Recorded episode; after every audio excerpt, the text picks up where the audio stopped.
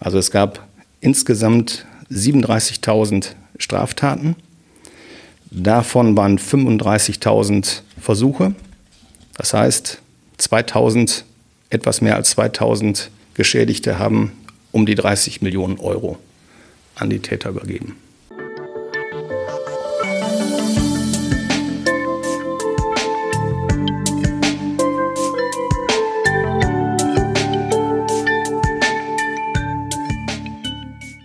Herzlich willkommen beim WZ-Podcast Unter der Oberfläche.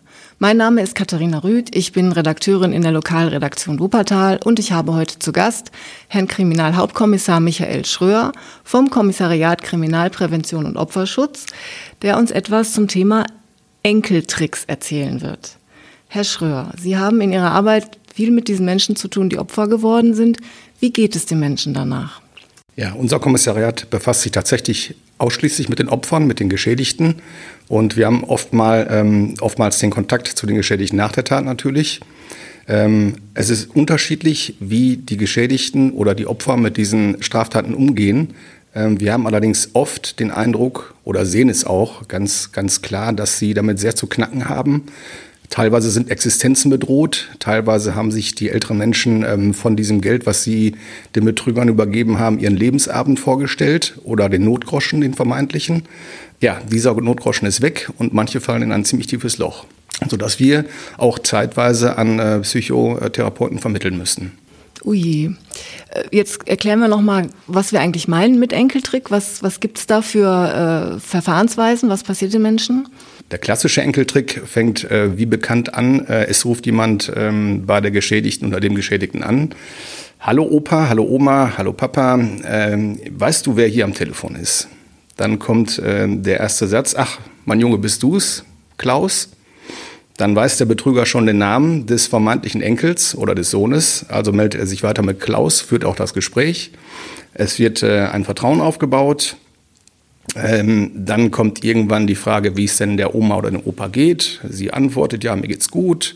Wie geht's dir denn, lieber Klaus? Und der Klaus sagt dann, ja, eigentlich auch ganz gut, aber ich habe ein Problem gerade mit meiner Wohnung. Äh, die soll gekündigt werden. Ich habe meinen Job verloren. Ich brauche dringend Geld, damit ich überhaupt hier wohnen bleiben darf. Äh, und kannst du mir nicht helfen? Das ist jetzt so lapidar gesagt. Ähm, das ist jetzt noch nicht mal eine Minute gewesen, dieses Gespräch, was ich jetzt hier erzählt habe. In Wirklichkeit dauert so ein Gespräch äh, bis zu zwei, drei Stunden. Oh. In diesem Gespräch werden die, ähm, ja, das Vertrauen so dermaßen ähm, ja, untergraben und, und manipuliert die Menschen, dass die wirklich glauben, das ist der Klaus, der Sohn oder der Enkel und das Geld wird dann übergeben. Und jetzt gibt es nicht nur den Trick mit dem, weißt du, wer hier ist. Es gibt, glaube ich, auch noch andere Methoden, die die anwenden, die Täter. Ja, genau. Es gibt äh, zum Beispiel ähm, den Betrugsfall des falschen Polizeibeamten oder des falschen Staatsanwalts. In dem Fall äh, ruft ähm, ein vermeintlicher Polizist an und gibt an, dass in der Nachbarschaft ein Räuber festgenommen wurde. Bei diesem Räuber hat man einen Zettel gefunden, auf dem genau die Adresse und der Name von der Geschädigten gerade drin steht. Und äh, man hat durch Ermittlungen festgestellt, dass ähm, ein Mitarbeiter der Hausbank des Geschädigten oder der Geschädigten in diesen Raub und in diesen Betrug, der dann dahinter steckt, involviert ist. Ähm, so ist das Geld auf der Bank nicht mehr sicher, weil in der Bank das Geld angeblich durch Falschgeld ausgetauscht wird, weil ein Bankmitarbeiter mit involviert ist in diesen Betrug oder in diesen Raub. Die Geschädigten werden dann aufgefordert, schnellstmöglich zur Bank zu gehen und am besten alles Geld von den Konten zu holen, was dann auch von den Geschädigten gemacht wird. Um, um es dann in Sicherheit zu bringen, wird es von der Polizei in Verwahrung genommen. Das heißt, es kommt ein Polizeibeamter bei den Geschädigten vorbei, ein vermeintlicher Polizeibeamter, ähm, der dann angibt, das Geld ist jetzt sichergestellt und ob denn auch noch Schmuck zu Hause wäre oder Wertgegenstände. Auch diese werden den vermeintlichen Polizisten ausgehändigt, damit die dann sicher verwahrt werden, bis der Fall abgeschlossen ist. Was für Summen werden dabei erbeutet? Ähm, ja, das kann von 1000 Euro bis zu, wir hatten schon Fälle mit 400, 500.000 Euro sein. Dann haben Sie mir noch erzählt, es gibt neuerdings eine Masche mit WhatsApp. Richtig, ähm, auch eine ganz fiese Masche. Das betrifft nicht nur unbedingt ältere Menschen, sondern das kann auch Mittelaltermenschen erreichen. In dem Fall wird eine WhatsApp versandt ähm, zu den Geschädigten. Dort steht meistens drin, Hallo Mama, ich bin's, dein Sohn, deine Tochter. Äh, ich habe eine neue Handynummer, speichere die bitte mal ab weil mein anderes Telefon ist kaputt. Und da kannst du mich nicht mehr drauf erreichen. Ist mir ins Wasser gefallen, wie auch immer. Dann wird diese Nummer abgespeichert unter dem Namen des Sohnes, des Enkels oder der Tochter, wie auch immer. Und dann erfolgt Stunden später der nächste Anruf, wo dann aber auch schon der richtige Name des äh, Sohnes oder des Verwandten erscheint. Und äh, da wird dann gebeten, äh, ja, ich habe hier ein Riesenproblem, ich habe äh, eine Küche bestellt, da mein altes Telefon kaputt ist und ich diese Küche mit Online-Banking bezahlen will oder wollte, äh, komme ich jetzt nicht an meine Daten dran. Und äh, ich bin schon im Verzug. Wenn ich die jetzt nicht überweise, das Geld, dann wird mir die Küche nicht geliefert und ich fahre nächsten Monat in Urlaub und dann kann die nicht angeliefert werden. Und es ist echt zeitdringlich, dass du mir bitte das Geld überweist, damit ich das an äh, die Firma überweisen kann. Das wird auch gerne genommen und das Geld wird auch überwiesen. Was ist es, womit die Täter die Opfer manipulieren können? Welche Methoden wenden die da an? Da ist in erster Linie der, der Schock. Wenn wir jetzt auf den äh, Fall des, des Betruges eingehen, wo, die, wo eine ähm, Polizei anruft, eine Polizeidienststelle, wo die Tochter beispielsweise im Ausland verunglückt ist, oder sie einen Verkehrsunfall hatte, dabei jemand umgefahren hat, der zu Tode gekommen ist und eine Kaution bezahlt werden muss. Dass dieser Schockmoment ist da. Die Menschen können in dem Moment nicht mehr real denken. Sie Sie handeln nicht mehr rational, haben nur das, äh, das, das Unglück des äh, Familienangehörigen, des Tochters oder der Enkel im Kopf und ja, lassen sich da dann ganz schnell auf dieses, auf dieses, äh, dieses Angebot, sag ich mal, ein. Und es soll ja auch äh, oft ganz lange Telefongespräche geben, womit dann die, die Opfer auch irgendwie quasi gefangen sind in dem Gespräch und gar nicht mehr rauskommen. Genau, das ist tatsächlich so, denn die Geschädigten werden oftmals zunächst über das äh, Festnetz angerufen werden dort befragt, ob die noch ein Telefon, ein Mobiltelefon haben. Äh, das, dieses Telefon, das Mobiltelefon soll dann auch angeschaltet werden, beziehungsweise dort wird angerufen, nachdem man die Nummer erfragt hat. Auf dem Weg zur Bank soll es natürlich an sein. Die Verbindung besteht immer zu den Betrügern. Das heißt, es sind mehrere Leitungen da, die die äh, Betrüger anwählen und auch äh, aktuell im Laufen haben, damit von anderen Telefonen nicht vielleicht doch noch jemand angerufen wird, beziehungsweise Familienangehörigen Nachricht davon erhalten können. Was weiß man über die Täter und die Hintergründe dieser Taten? Meistenteils erfolgen die äh, Anrufe äh, von Callcentern, die sich im außereuropäischen Ausland befinden. In der Türkei äh, gibt es Callcenter, sowohl auch in Afrika, von denen ähm, aus ja, gezielt bestimmte Städte über Computer angerufen werden. Und wie findet man raus, was ein mögliches Opfer sein könnte? Es ist relativ einfach. Ähm, bei den meisten äh, Telefonbetrügereien ähm, äh, haben die Geschädigten ihre Personalien noch im klassischen Telefonbuch stehen, das natürlich auch im Internet abrufbar ist. Und äh, dort stehen nicht nur Namen wie Vorname, Nachname, sondern auch äh, Straße, Hausnummer und Postleitzahl. In einigen Fällen sogar die Mobiltelefonnummern. Und äh, dann gibt es doch irgendwas, dass man an den Namen was erkennen kann? Genau. Ähm, es werden äh, sehr selten Namen angerufen, wie zum Beispiel Kevin Müller, ähm, sondern es wird eher der Name angerufen Julius Müller oder Johann Müller, Katharina Müller. Also diese älteren Vornamen, die werden natürlich äh, sehr stark rausgesucht. Und wie äh, arbeiten die Täter jetzt, um äh, dann wirklich an das Geld zu kommen? Ähm, wie gesagt, die ähm, Erstkontakt, äh, die Erstkontakte finden übers Internet, ach, über die ähm, Callcenter statt. Ähm, wenn man dann dort einen Geschädigten am Telefon hat, der angebissen hat, wird dieser in äh, ein Gespräch verwickelt, was wie gesagt sehr lange dauern kann, auch über Stunden. Wenn der Geschädigte Geld abgeholt hat, werden von dem Callcenter aus Abholer geschickt, die in den jeweiligen Städten vor Ort sind. Diese Menschen holen das Geld ab und schicken das an die nächstgrößere Instanz und die wiederum an die Täter im Ausland. Das heißt, an die, an die eigentlichen äh, Haupttäter ist wahrscheinlich sehr schwer heranzukommen. Ja, richtig. Weil ähm, gerade wenn wir ähm, ähm, Täter oder Callcenter in dem nicht, außer, äh, in dem, äh, nicht europäischen Ausland haben, äh, besteht oftmals keine, ähm, keine Strafverfolgung, kein, Straf, äh, kein äh, jetzt bin ich raus, kein Amtshilfe, Rechtshilfeabkommen mit den Staaten. Und äh, somit ist es für die Polizei, für uns sehr schwierig, dort weiter zu ermitteln. Bislang auch gar nicht. Aber es hat schon mal äh, Fälle gegeben, wo man tatsächlich äh, auch in die Callcenter ja, dann, genau. Wir hatten vor, hat. ich glaube, zwei Jahren war ein großer Aufschlag in der Türkei, wo dann tatsächlich mal ähm, Deutschland und Türkei zusammengearbeitet haben und dort konnten mehrere Callcenter ausgehoben werden, ja. Und die äh, Menschen, die das Geld abholen, die kriegt man schon mal öfter? Ja, die werden ab und an gefasst, allerdings äh, auch selten. Es ist eine sehr ähm, geringe Aufklärungsquote in diesen Fällen und letztendlich die Abholer sind wirklich das kleinste Licht in der Kette, ähm, die auch nicht dafür, viel dafür bekommen für ihre Arbeit.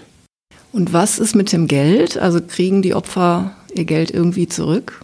Nein, das Geld, wenn das einmal übergeben wurde oder überwiesen wurde, ist weg. Ähm, neuerdings haben wir zwar eine Methode entwickelt, ähm, in dem unmittelbar nach einer Straftat, die angezeigt wird, ähm, bei der Bank des Opfers angefragt werden kann, ähm, diese Überweisung, wenn es eine Überweisung war, zu stornieren und auch gleichzeitig, wenn man denn die Kontodaten der, der, über, der Bank hat, wo das Geld überwiesen wurde, äh, dort wird auch ein Formular eingeschickt von uns.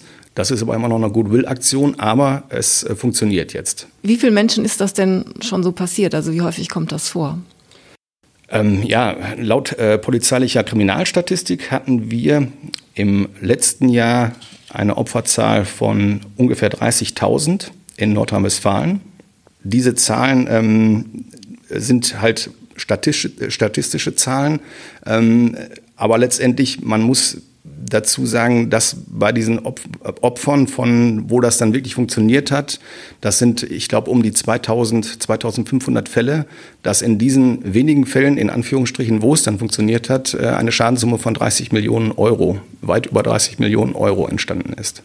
Also das heißt, die 30.000 waren Versuche und die 2.000 waren dann tatsächlich ja. äh, vollzogene Betrugstaten. genau, die, die, also es gab insgesamt 37.000 Straftaten.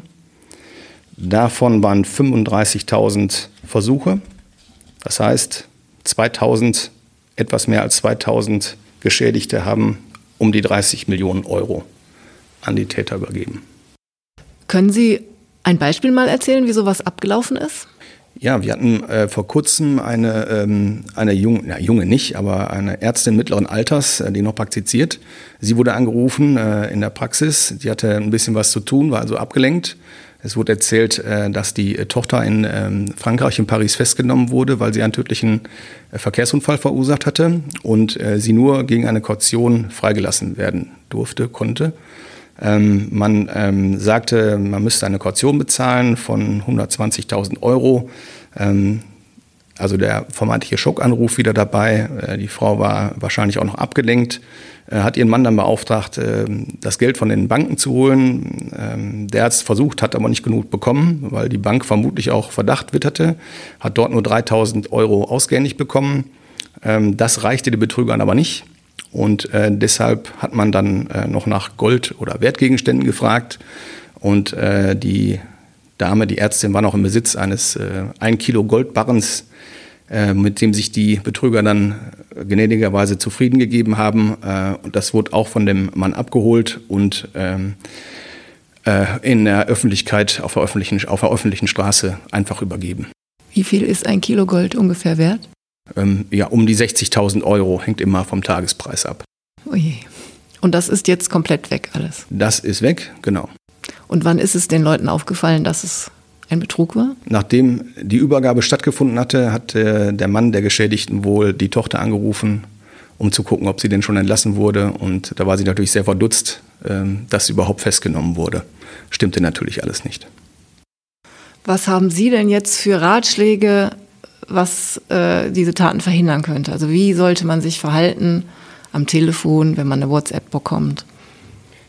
Also bei WhatsApp-Nachrichten, äh, von denen man die Nummer nicht kennt, auf jeden Fall höchste Wachsamkeit, äh, auf gar keinen Fall zurückrufen, auch nicht abspeichern, äh, sondern vielmehr denjenigen anrufen, von dem die äh, vermeintliche ähm, WhatsApp stammt. Das heißt, unter der bekannten Nummer anrufen.